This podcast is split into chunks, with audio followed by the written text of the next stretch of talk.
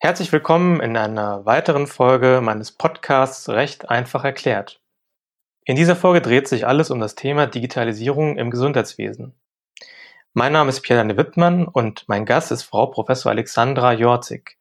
Sie ist eine ausgewiesene Expertin auf dem Gebiet des Medizinrechts und hat vor kurzem ihr neues Buch Digitalisierung im Gesundheitswesen veröffentlicht. Liebe Alexandra, bevor wir in den rechtlichen Teil einsteigen, möchte ich unseren Zuhörerinnen und Zuhörern unser Gesprächsthema näher bringen.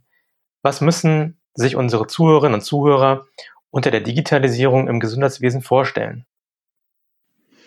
Ja, lieber Pierre, erst einmal hm, guten Morgen und vielen herzlichen Dank für deine Einladung, dass ich heute hier in deinem Podcast sprechen darf. Ja, Digitalisierung im Gesundheitswesen der ein oder andere wird vielleicht im ersten Aufschlag denken, hm, ja, okay, man macht die Patientenakte digital und damit ist es getan. Nein, weit gefehlt. Digitalisierung im Gesundheitswesen bedeutet sehr viel mehr. Digitalisierung im Gesundheitswesen fängt sicherlich auch mit der digitalen Patientenakte an, aber nicht nur, dass man von Papierform zur Digitalität wechselt, sondern dass man auch die Schnittstellen bereithält und dass man zum Beispiel die elektronische Patientenakte, die man momentan auch in aller Munde ist, so weit implementiert, dass auch die gesamten Stakeholder des Gesundheitswesens, wie zum Beispiel Krankenhäuser, Ärzte, Therapeuten, Apotheker und so weiter, dass die auf diese Gesundheitsakte zugreifen können, um ein Komplettbild über den, Pati den Patienten, die Patientin zu bekommen, um letztlich auch eine Qualitätssteigerung herbeizuführen. Das heißt also, dass es für den Patienten eine deutliche Sicherheit bedeutet, wenn zum Beispiel der Medikationsplan für alle einsichtig ist. Denn wir haben ja nicht selten in der heutigen Zeit mit Wechselwirkungen von Medikamenten zu tun, weil der eine Arzt nicht weiß, was der andere verordnet hat. Der Patient es häufig selber auch nicht weiß, weil er einfach nicht so kundig ist.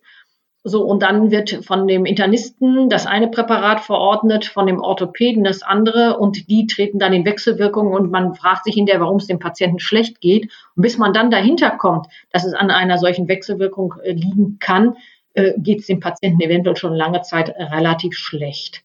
Sodass man sagen kann, hier findet auf jeden Fall eine Qualitätssteigerung statt.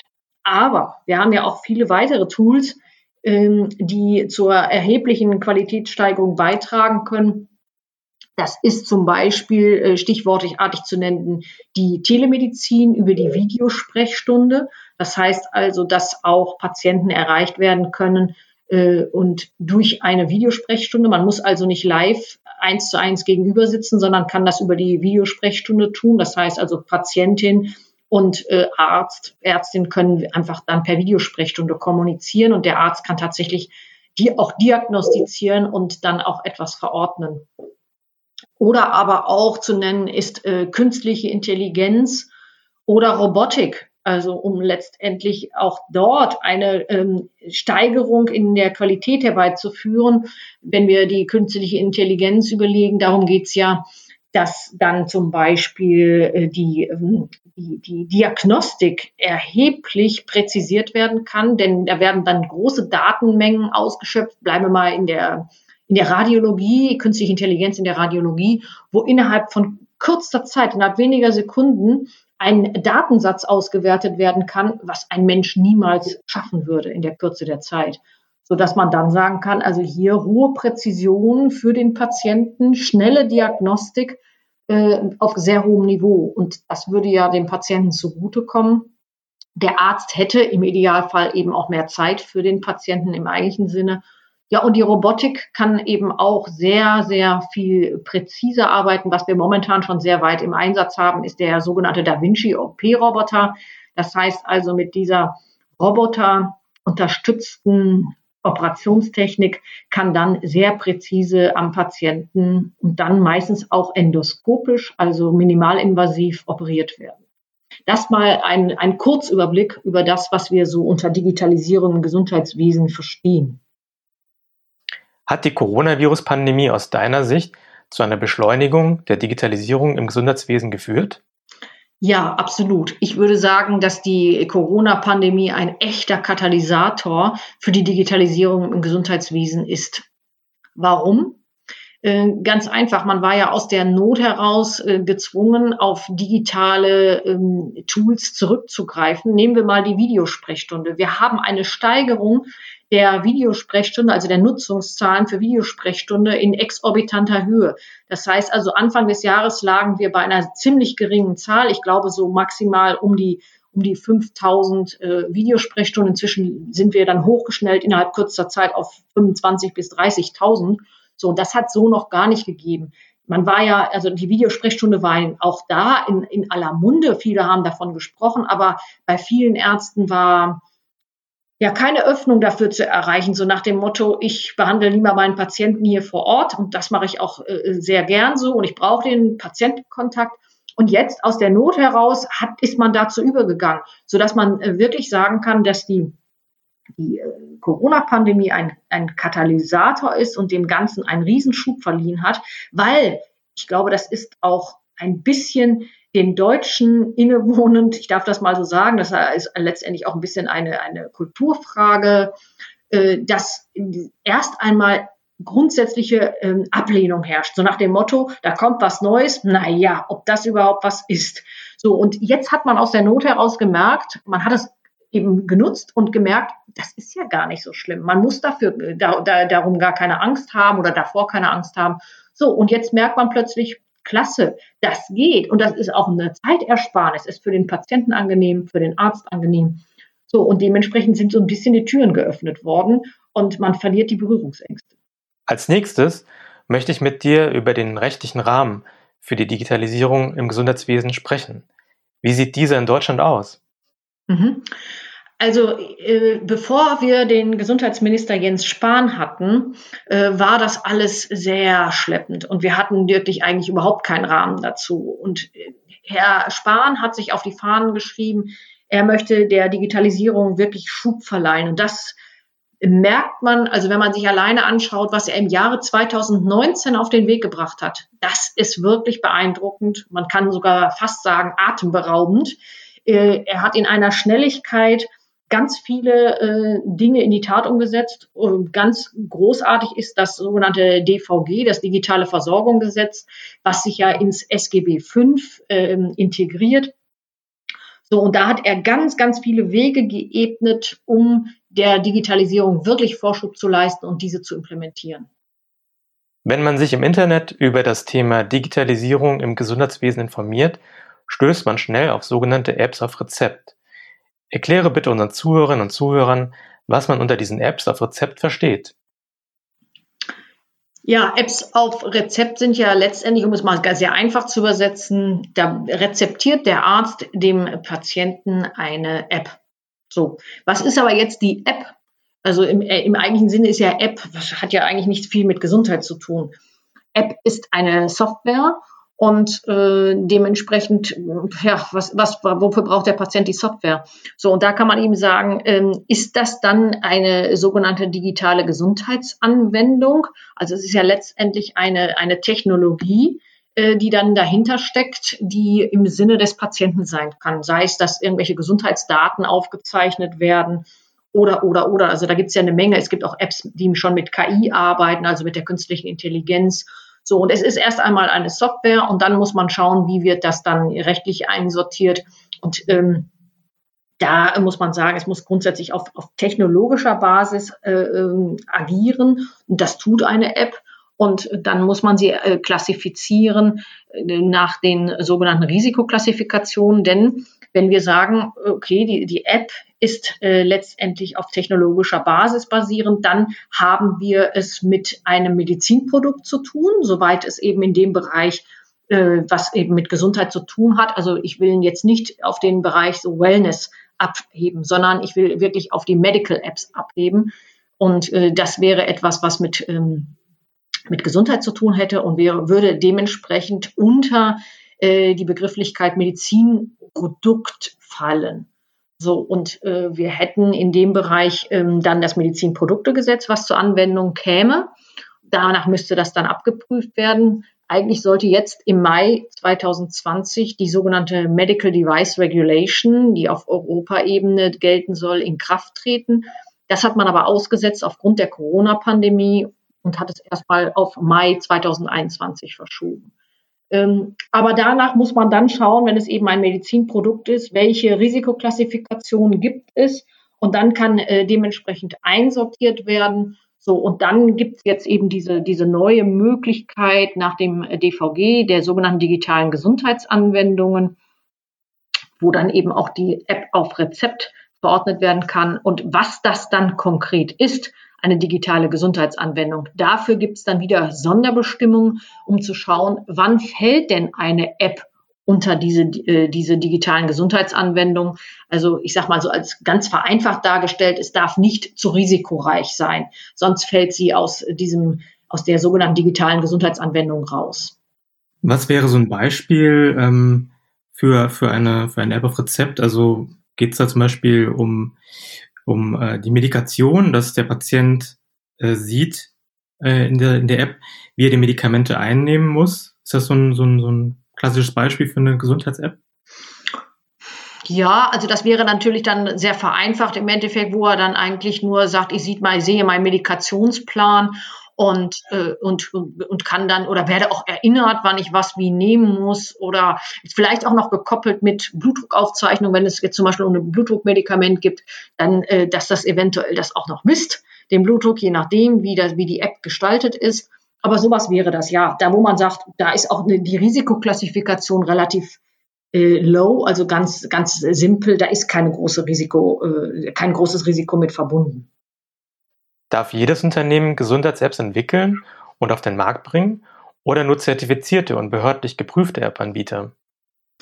Nein, das kann nicht jedes Unternehmen, denn man muss dann letztendlich zertifiziert sein und dann zugelassen sein, um dann in äh, die sogenannte äh, digitale Gesundheitsanwendungsverzeichnis zu kommen. Da gibt es bestimmte Voraussetzungen, um da hineinzukommen. Man muss also auch eine, eine positive Wirkweise nachweisen sei es durch ein Gutachten oder durch eine Studie, die man schon durchgeführt hat. Also so einfach ist das nicht. Man kann also nicht hergehen und sagen, so, jetzt machen wir mal eben eine Medical App und werden dann äh, zugelassen. Man muss schon ein dieses Verfahren durchlaufen und das ist jetzt sehr, sehr neu.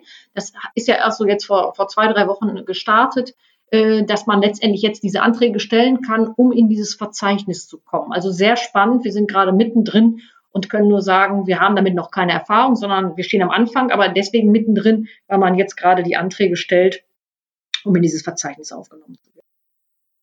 Wird es so sein, dass man sich als Patient die Gesundheits-Apps aus den gängigen App-Stores herunterladen kann?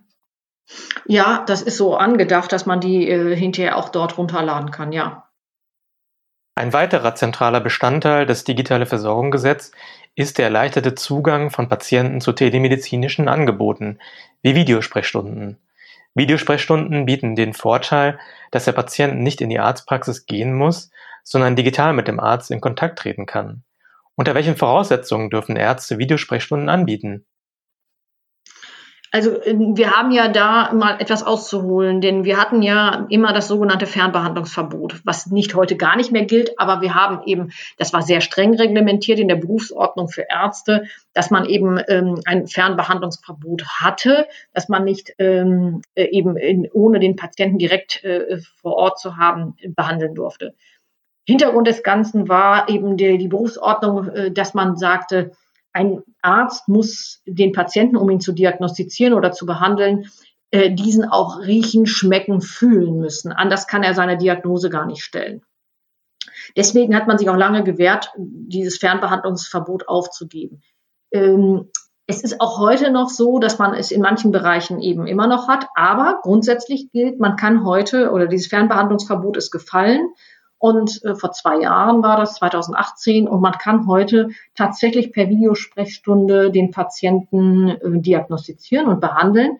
Ganz wichtig ist nur, und das hängt dann damit zusammen, dass der Patient aufgeklärt wird, dass es über die Videosprechstunde anders ist als im direkten Kontakt, dass der Arzt zum Beispiel nicht die Möglichkeit hat, eine, eine, einen Körperteil abzutasten, kann eben auch es nicht riechen, weil es gibt zum Beispiel manche entzündliche Prozesse. Äh, da weiß der Arzt ganz genau, wenn er den Geruch wahrnimmt, dann kann es das sein. Das geht ja über über die Videosprechstunde nicht. Und deswegen muss er dem Patienten das auch sagen. Er muss ihn umfassend aufklären. Wenn er das nicht tut, könnte er dann äh, zur Haftung äh, gezogen werden.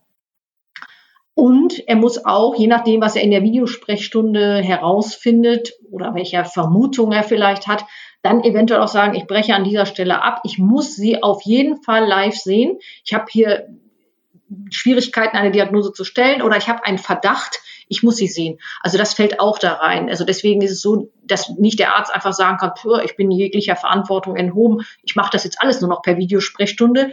Jetzt mal sehr salopp ausgedrückt, ich sitze am Strand von Mallorca und mache trotzdem meine Patientenbehandlung. Also so ohne weiteres geht das auch nicht. Vom Grundsatz her könnte man erstmal das annehmen und das hört sich ja auch so an. Und man kann es auch, man kann jetzt ganz viel über diese ähm, Schiene machen, aber wie gesagt auch im Rahmen der rechtlichen Grenzen. Dürfen Ärzte für Videosprechstunden nur bestimmte Videokonferenztools nutzen oder auch auf Zoom und Co zurückgreifen? Ja, vielleicht kann man vorab sagen, also Zoom wäre nicht erlaubt, weil das ging ja auch äh, groß durch die Medien. Der Datenschutz ist damit nicht gewährleistet. Und da Ärzte natürlich äh, dem Datenschutz, also sprich der Schweigepflicht unterliegen, äh, können sie dieses nicht nutzen. Inzwischen ist es aber so, dass es ganz viele Anbieter gibt, die speziell dort zugelassen sind. Kann man auch, glaube ich, auf der Seite, ich weiß es nicht, Bundesärzte kann man auf jeden Fall KBV, kann man das herunterladen, also einsehen, welche Anbieter zugelassen sind. Und dementsprechend kann man die dann auch nutzen, weil wichtig ist, dass man tatsächlich ähm, datenschutzkonform, sprich auch Schweigepflicht wahrend agiert. Sonst geht's nicht. Kommen wir als nächstes zu der elektronischen Patientenakte. Was genau verbirgt sich hinter der elektronischen Patientenakte? Welchen Vorteil soll diese bringen und wann kommt diese? Ja, also erstmal, sie ist ja geplant für, für 1.1.2021. Und es sollen äh, zunächst einmal die niedergelassenen Ärzte, dann die Krankenhäuser, dann aber auch die anderen Stakeholder wie, wie äh, Therapeuten, Apotheker mit integriert werden. Wie ich eingangs schon sagte, äh, Sinn und Zweck des Ganzen ist, dass man eine, eine Transparenz herstellt und im Endeffekt diese Transparenz zur Sicherheit des Patienten, sprich zur Qualitätssteigerung äh, dienen soll damit es eben gerade nicht äh, zu Wechselwirkung von Medikamenten zum Beispiel äh, kommt und dass wirklich die, die, die Effektivität der Behandlung des Patienten gewahrt ist. So, dafür brauchen wir aber eine sogenannte Interoperabilität. Das heißt also, es muss ja auch kompatibel sein unter den einzelnen Stakeholdern. Und auch da gibt es ja intensive Bestrebungen, äh, gerade dies herzustellen. Da gibt es verschiedene Standards. Äh, und da gab es jetzt relativ aktuell auch einen, einen Durchbruch, ähm, welchen Standard man jetzt implementiert, sodass man dann tatsächlich äh, mit dieser elektronischen Patientenakte wirklich zum Wohle des Patienten agieren kann. Aber wenn wir uns auch mal der Sichtweise der, der Stakeholder zuwenden, wie zum Beispiel Krankenhäuser, Ärzte und so weiter, auch für die ist es ein deutlich, eine deutliche Verbesserung. Es ist ein einfaches, dann auch untereinander zu kommunizieren. Wir nehmen wir als Beispiel der Arztbrief, der heute überwiegend noch per Fax verschickt wird.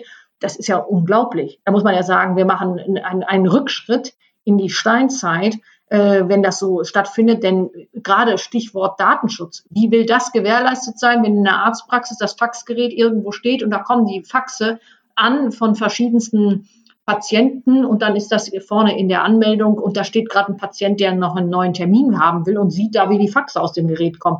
Also so viel zum Datenschutz, das ist dann gar nicht gewährleistet.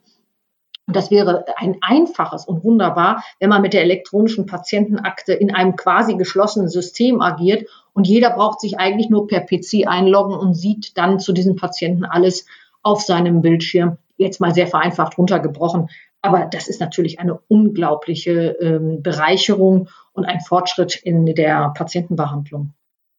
Wie funktioniert der Austausch der Gesundheitsdaten zwischen den einzelnen Stakeholdern? Ja, das äh, ist mir jetzt momentan auch noch nicht zu 100 Prozent bekannt, weil ich glaube, wir sind da gerade noch im Fluss der Implementierung.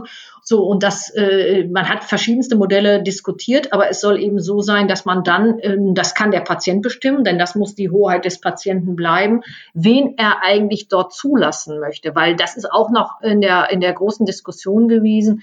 Ähm, kann man sagen, der Patient stellt immer grundsätzlich alles zur Verfügung oder kann er vielleicht auch manche davon ausschließen? So, und das ist dann auch eventuell in der Praxis wieder sehr problematisch. Wenn er sagt, den Arzt möchte ich da nicht drin haben, dann wäre er ausgeschlossen vom Ganzen. Also wir merken auch insgesamt in der Entwicklung überhaupt der gesamten äh, äh, Gesetzesvorhaben mit der Digitalisierung, das entwickelt sich Step by Step, manches auch erst Learning by Doing oder kurz vor, vor Start. Ähm, also das ist spannend, wenn man das so ähm, mitverfolgt, weil es einfach noch in der Entwicklung ist und wir sind ja noch nicht in der Anwendung der elektronischen Patientenakte. Die kommt ja noch und man diskutiert auch noch viel darüber. Kann jeder Patient für sich entscheiden, ob er eine elektronische Patientenakte haben möchte oder nicht? Ja, grundsätzlich kann er darüber selbst entscheiden, weil man auch äh, momentan auch darüber diskutiert, ähm, wie ist es zum Beispiel mit sehr hochbetagten ähm, Patienten, die vielleicht das überhaupt nicht digital haben wollen kann man die dazu zwingen, zum Beispiel ein Smartphone zu haben, wo sie dann Dinge mal freigeben oder, oder nicht freigeben. Äh, das kann man nicht verlangen. Also das heißt, da ähm, muss der Patient auch noch eigenständig sein. Ähm, aber es soll eben, das ist ja gekoppelt dann an die Krankenkassen, was der Patient dann freigibt oder nicht freigibt.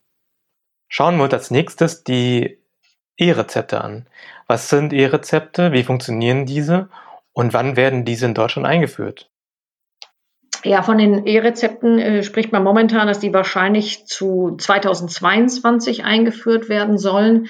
Ähm, und das wäre natürlich dann auch ideal, wenn die dann entsprechend teilnehmen. Das heißt, der Arzt würde etwas verordnen äh, und der, der Apotheker würde das dann eben auch digital sehen können und könnte dementsprechend äh, dann auch äh, agieren. Das würde auch bedeuten, dass man eventuell ähm, dann äh, Medikamente auch im Endeffekt ohne Kontakt zum Patienten äh, vielleicht sogar verschicken könnte, wie auch immer.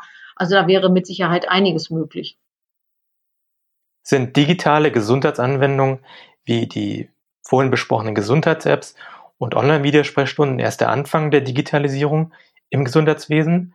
Werden wir in Zukunft als Patienten noch weitere revolutionäre Technologien im Gesundheitswesen beobachten, wie zum Beispiel die Behandlung durch KI-Ärzte? Ja, also ich bin davon absolut überzeugt, weil das tatsächlich die Anfänge sind. Und wenn man mal äh, ein bisschen zurückschaut, bevor Herr Spahn äh, Hand angelegt hat, das darf ich mal so sagen, ähm, waren wir ja eigentlich verschrien, hier in Deutschland total hinterwäldlerisch zu sein. Das heißt also Digitalisierung, was ist das? Ich jetzt sage es mal sehr überzeichnet.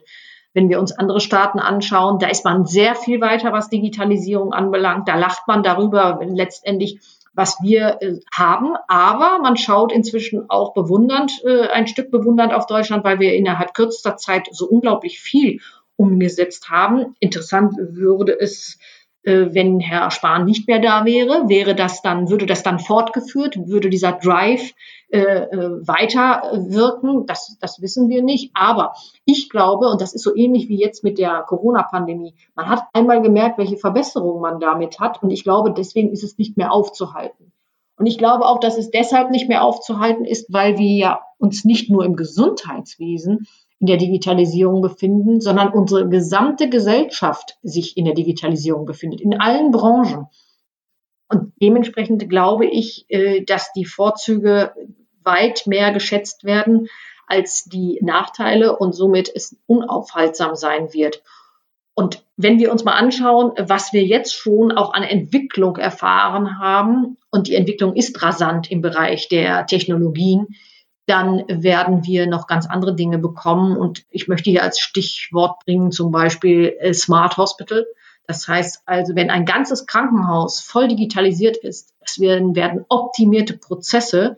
Äh, man kann auch manchmal sagen, der gläserne Patient. Ja, richtig. Aber wenn man das im Rahmen unseres europäischen Datenschutzgedankens äh, implementiert, denke ich, kann man auch die, die Rechte des Patienten wahren und trotzdem eine Optimierung herbeiführen, zum Beispiel eben auch durch KI. Das ist äh, noch in den Anfängen, das ist noch nicht optimiert, aber wie ich vorhin schon sagte, wir bewegen uns ja auf dem Weg der Entwicklung dorthin.